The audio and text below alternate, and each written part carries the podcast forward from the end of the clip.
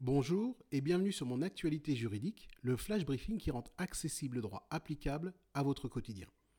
Aujourd'hui, on parle de concubinage, d'obligation naturelle et d'enrichissement sans cause. Les faits sont tirés d'un arrêt de la Cour de cassation dans lequel deux individus vivent en concubinage. La concubine, Madame Y, travaille à la ferme du concubin Monsieur X. Au cours du concubinage, Monsieur X souscrit un prêt destiné à financer la construction d'une maison sur un terrain appartenant à Madame Y. La relation tourne mal.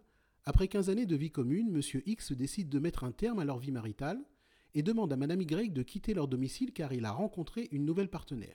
D'ailleurs, il n'attend pas que Madame Y parte, il installe sa nouvelle partenaire dans le foyer et l'impose donc à Madame Y, et ce, pendant six mois. Après cette séparation, Monsieur X assigne Madame Y en remboursement des sommes qu'il a versées pour le prêt, et ce sur le fondement de l'enrichissement sans cause. Qu'est-ce que l'enrichissement sans cause, me direz-vous? Eh bien, si vous utilisez la skill Mon assistant juridique, demandez l'ex que signifie enrichissement sans cause? et vous obtiendrez la réponse suivante. Enrichissement sans cause, enrichissement d'une personne en relation directe avec l'appauvrissement d'une autre, alors que le déséquilibre des patrimoines n'est pas justifié par une raison juridique. La personne appauvrie peut exercer l'action. Donc, ce que M. X allègue, c'est qu'il n'avait aucune obligation de payer le prêt pour le financement de la maison de son ex-concubine, et que le paiement de ce prêt ne constituait pas un don de sa part. Il en demande donc le remboursement, car Madame Y se serait enrichie sans cause.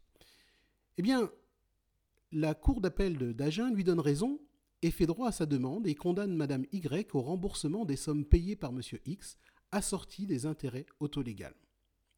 Dans son arrêt du 19 décembre 2018, la Cour de cassation annule la décision de la Cour d'appel en relevant que M. X était tenu d'une obligation naturelle à l'endroit de Mme Y. Obligation naturelle qui résultait du devoir de conscience et d'honneur dont M. X s'estimait tenu à l'égard de Mme Y, et ce en raison des circonstances particulièrement vexatoires de leur rupture. En somme, ce que dit la Cour de cassation, c'est que M. X avait une dette morale à l'égard de Mme Y et que cette dette prenait naissance dans les circonstances vexatoires de la rupture, à savoir qu'après 15 années de concubinage, M. X avait demandé à Mme Y de partir et lui avait imposé sa nouvelle compagne, qui habitait au domicile des ex-concubins pendant six mois avant même que Mme Y ne parte.